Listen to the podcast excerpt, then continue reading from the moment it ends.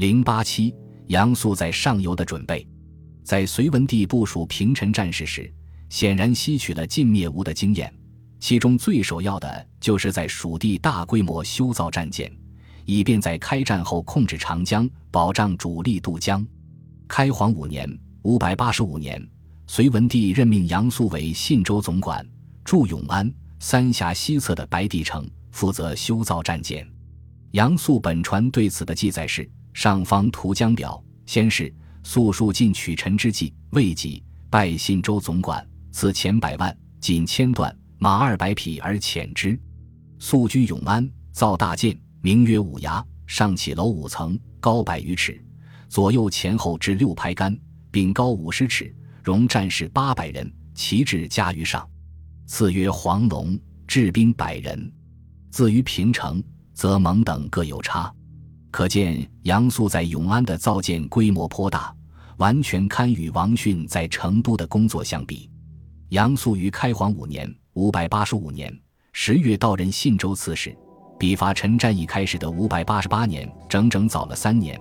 他能及时完成此项事业，也可旁证王逊可以在伐吴之前两年（二百七十七年）开始大规模造舰。王逊时候的益州包含了四川盆地大部地区。而在随初州一级行政区的范围已比较小，当时巴蜀地区已经被划分为十几个州，信州只是其中之一。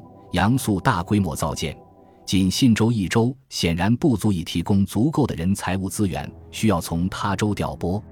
杨素所任信州总管，必然包含了都督巴蜀地区其他诸州的指挥权，只是为史书所略。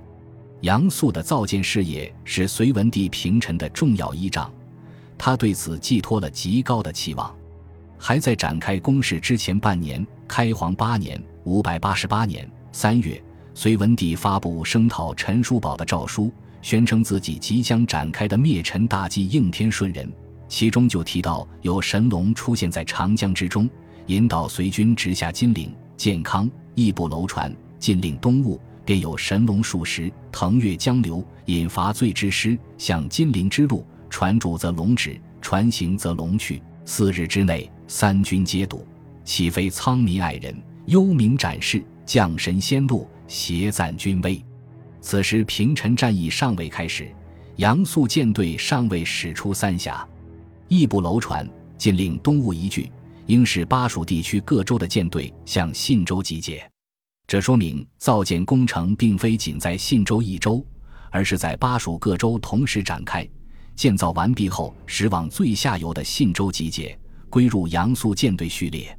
伐陈之战开始时，杨素被授予行军元帅和杨广、杨俊两位皇子相同，高于其他任何一路伐陈军统帅。这也表现了隋文帝对杨素舰队的期望之高。